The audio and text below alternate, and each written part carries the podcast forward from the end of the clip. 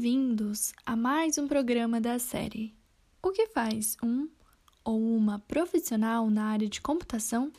Eu sou Rayana Prata, aluna do curso de Análise e Desenvolvimento de Sistemas e extensionista do projeto Elas Digitais.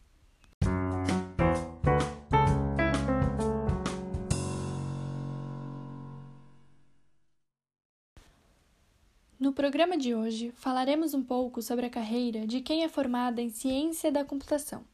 Esse curso tem duração de quatro anos e, ao se formar, a ou o profissional poderá construir aplicativos de propósito geral, ferramentas e infraestrutura de software de sistemas de computação e de sistemas embarcados, gerar conhecimento científico e inovação e que os incentivem a estender suas competências à medida que a área se desenvolva.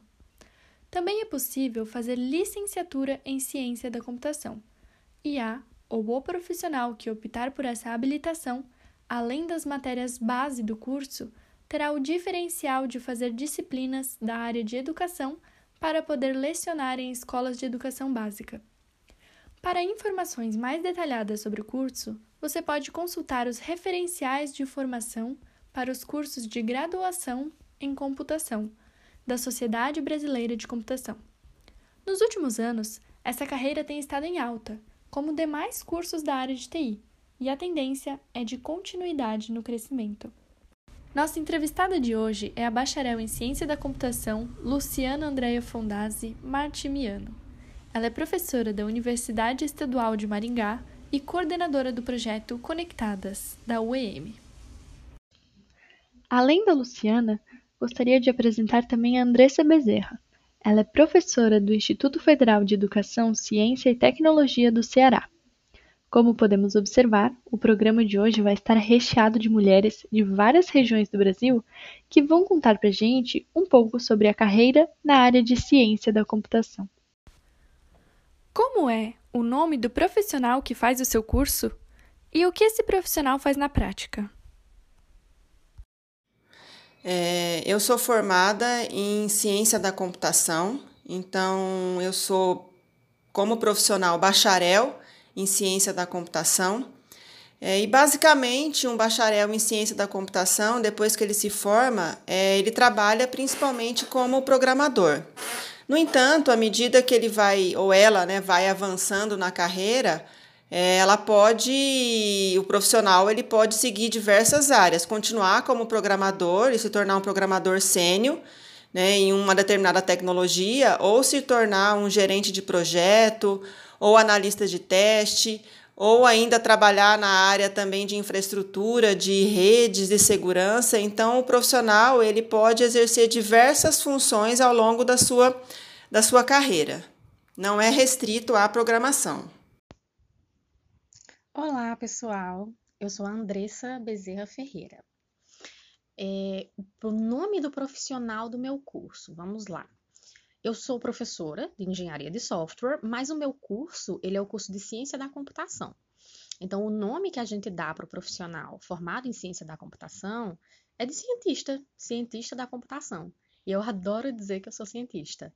Mas, normalmente, na maioria esmagadora das vezes, quando nós vamos para o mercado de trabalho, nós assumimos outras posições e outros perfis diversos. Então, é muito comum você encontrar o profissional da ciência da computação atuando como engenheiro de software, atuando como analista de sistemas, como um administrador de banco de dados, um administrador de redes de computadores. Então, todas essas nomenclaturas também podem ser atribuídas ao profissional de ciência da computação, porque ele pode atuar nessas mais diversas frentes, né? Na prática, esse profissional, quando nós saímos do curso de ciência da computação, nós saímos com uma visão geral e bem ampla sobre a computação e as suas mais diferentes vertentes.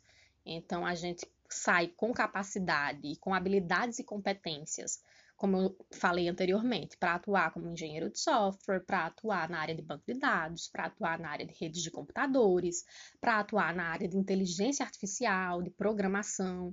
Então, tudo isso o profissional da ciência da computação ele pode fazer sim na prática. Quais são as matérias que uma bacharel em ciência da computação estuda durante o curso de graduação? É, com relação às matérias que uma bacharel em ciência da computação estuda, é, inicialmente você tem algumas matérias relacionadas à matemática, então tem cálculo 1, cálculo 2, álgebra linear. É, a partir do segundo ano começam as disciplinas relacionadas a algoritmos, programação. E o terceiro e o quarto anos né, são mais relacionados às disciplinas profissionais. Então, você tem redes de computadores, sistemas operacionais, é, disciplinas relacionadas à engenharia de software, arquitetura de computadores. Então, a gente tem uma gama bastante extensa de disciplinas né, e matérias que são vistas por um bacharel em ciência da computação durante o seu curso. As matérias que nós estudamos dentro do curso, dentro da graduação de ciência da computação, são bastante variadas, mas eu acredito que nós podemos encaixar elas em algumas categorias.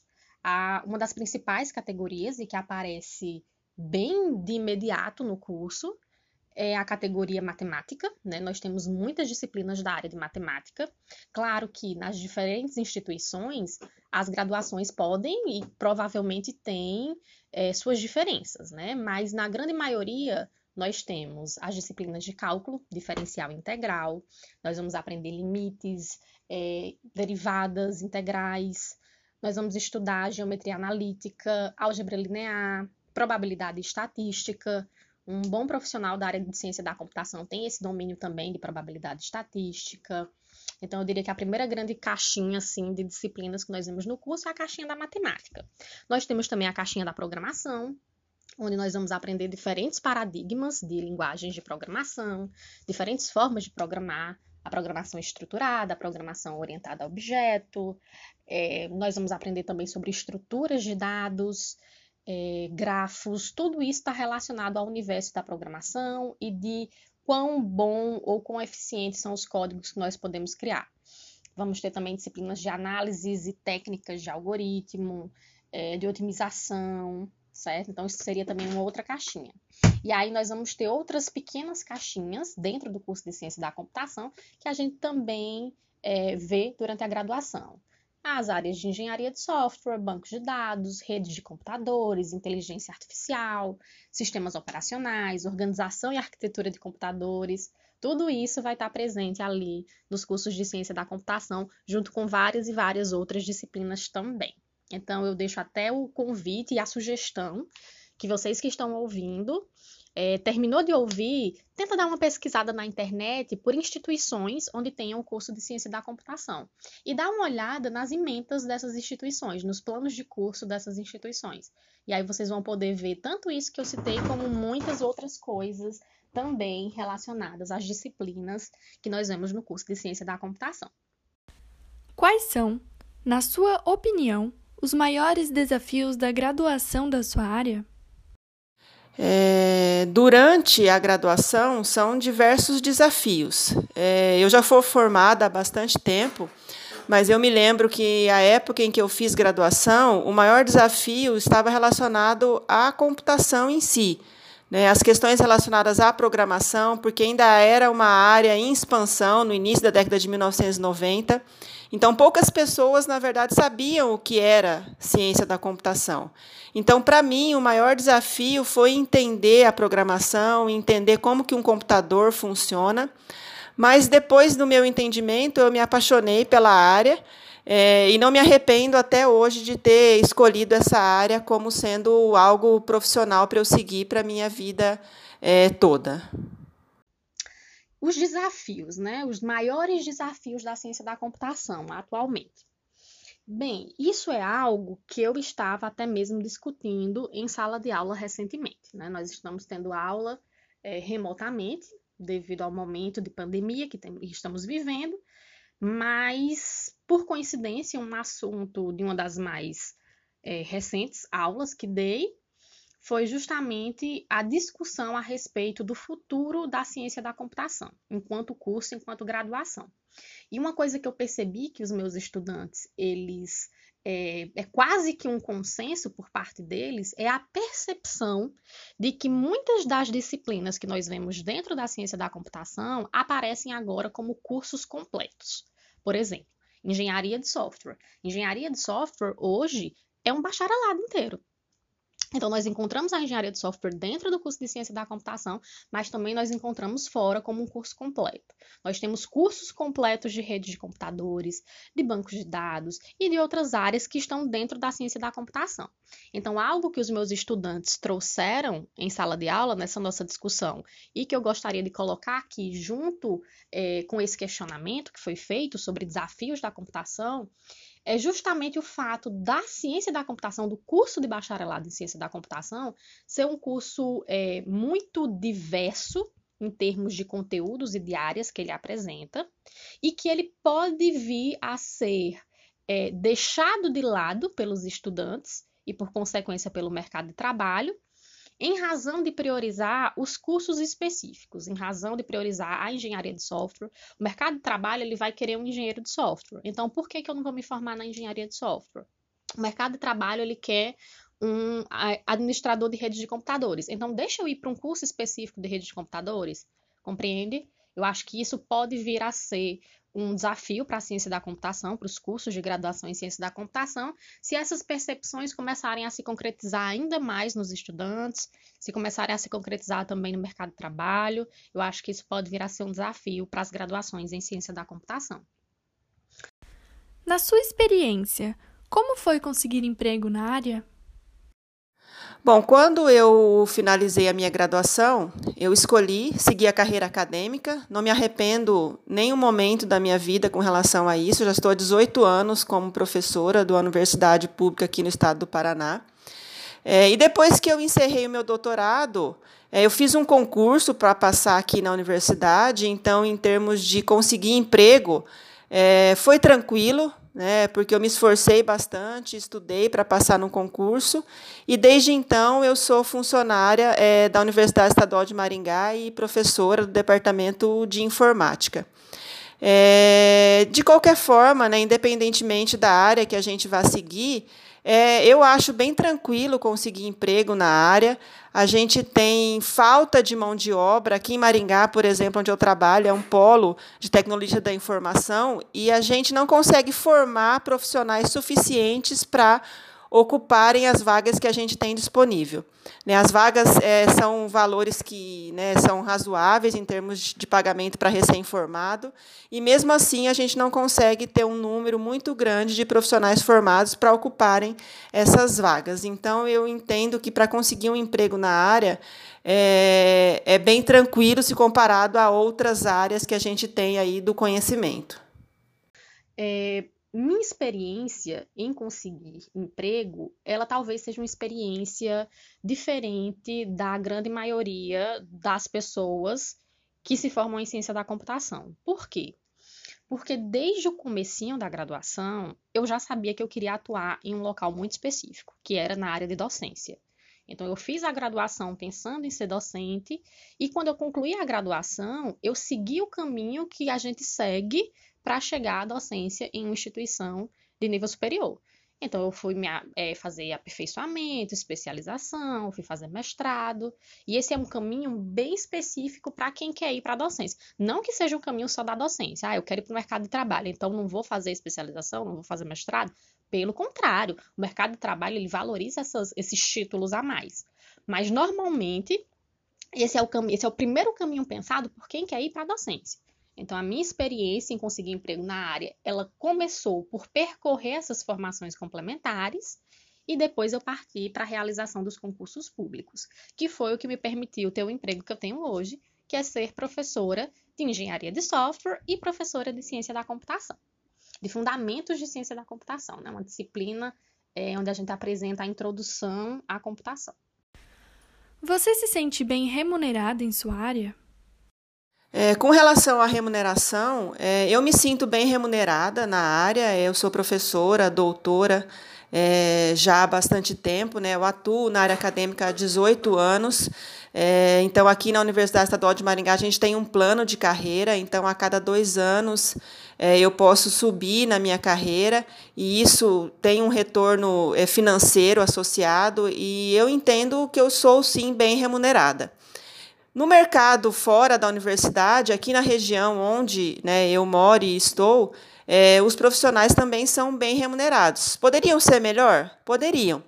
Mas eu entendo que melhorou bastante nos últimos anos, justamente porque Maringá é um polo de tecnologia da informação, então mais empresas né, estão vindo para cá e estão contratando profissionais qualificados, e isso tem sim aumentado o valor né, do ticket médio de contratação, mesmo dos recém-formados.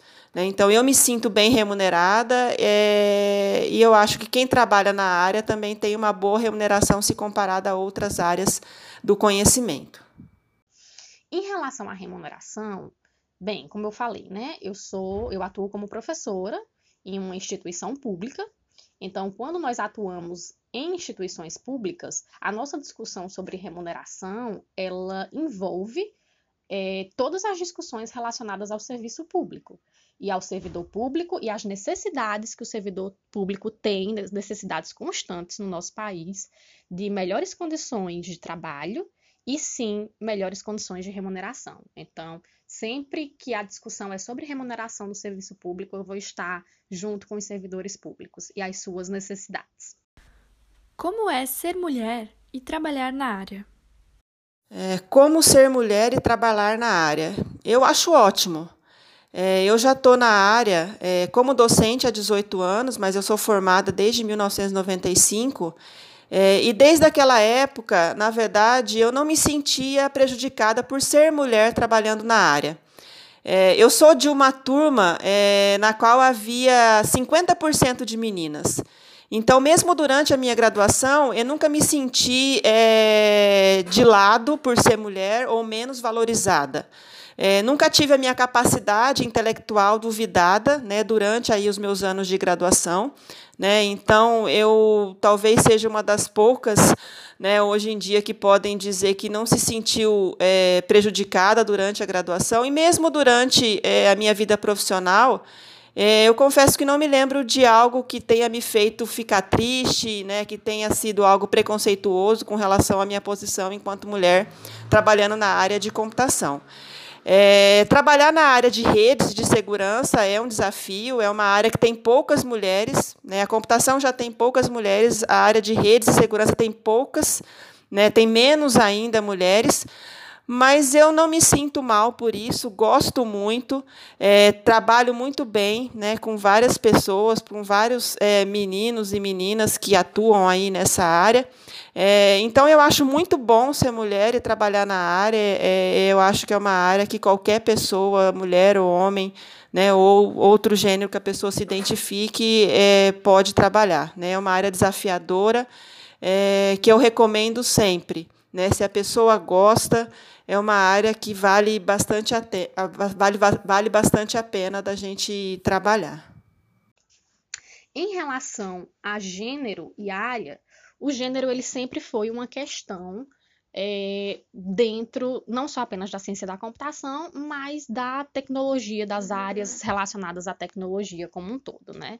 Nós ainda somos uma área é, predominantemente masculina, apesar de termos sim mais mulheres hoje atuando, de termos mais mulheres em posições de poder na nossa área, mas ainda assim ela é uma área predominantemente masculina. E isso acaba por gerar consequências e, e conflitos, né? Algumas coisas que eu poderia citar aqui. Já teve momentos onde eu fui apresentada, né? Eu fui a um evento, eu e outros professores da área, e durante a apresentação foram apresentados os professores e a menina. Então, isso já me gerou um certo desconforto. Como assim, os professores e a menina? é, na outra ponta, né? Isso é a ponta é, na qual eu sou apresentada, mas a ponta na qual eu atuo, que seria a sala de aula. Quando eu entrei a primeira vez numa sala de aula de computação, que foi na minha graduação em ciência da computação, tinha eu e outras três mulheres. Ao todo, eram, éramos quatro mulheres numa turma de 40 pessoas. Hoje, de todas as turmas que já tive, eu acredito que o recorde de mulheres em uma sala de aula minha foi cinco ou seis mulheres, em turmas de 30, 35 pessoas. Então, a minha graduação foi há 10 anos. 10 anos depois, eu entro novamente em salas de aula e o cenário ainda é bastante parecido, né? Muito mais homens do que mulheres. Mas, assim, então, respondendo à pergunta, é ainda complicado ser mulher e trabalhar na área de tecnologia, mas eu acredito que nós devemos, sim, buscar sempre mais essa área, porque ela é uma área de bastante relevância ela é uma área que exige bastante criatividade, é, que exige competências diversas, e eu acredito que nós mulheres temos o poder de nos sair muito bem nessa área. E se não estamos presentes ainda mais, é porque existe todo um construto social que nos afasta de despertar interesses desde cedo pela área de tecnologia. Então, se você que está ouvindo é mãe, é pai, é tio, enfim, tem qualquer criança aí ao seu redor, proporciona essa criança desde cedo para que ela tenha contato com é, brincadeiras, com jogos, com vídeos que despertem esse interesse nela, certo? Se você tem adolescentes ao seu redor, busque também despertar esse interesse nesses adolescentes, principalmente nas adolescentes, que a área de tecnologia é uma área na qual elas podem fazer muita diferença, contribuir bastante. E enfim, eu acredito que fazendo esse, esse serviço, esse trabalho, desde os anos iniciais, quem sabe daqui a mais 10 anos o cenário seja diferente ao entrar em uma sala de aula de tecnologia, né? Que nós possamos ter um número mais equilibrado entre mulheres e homens. Bem, era isso e muito obrigada! A grade de matérias do curso varia ligeiramente de uma instituição para outra e apresenta unidades curriculares como matemática discreta, fundamentos de programação e cálculo diferencial e integral 1. Apenas para citar algumas matérias das primeiras fases. Ele pode ser encontrado em instituições públicas ou privadas. Na região do Médio Vale do Itajaí, em Santa Catarina, a área se encontra em expansão, e no Brasil, a empregabilidade, isto é, a facilidade de conseguir emprego, é boa. Se você se interessou, o IFSC tem o curso de bacharel em Ciência da Computação no campus Lages. Basta ficar de olho e se inscrever para o Enem e estudar bastante. Nos vemos no próximo programa.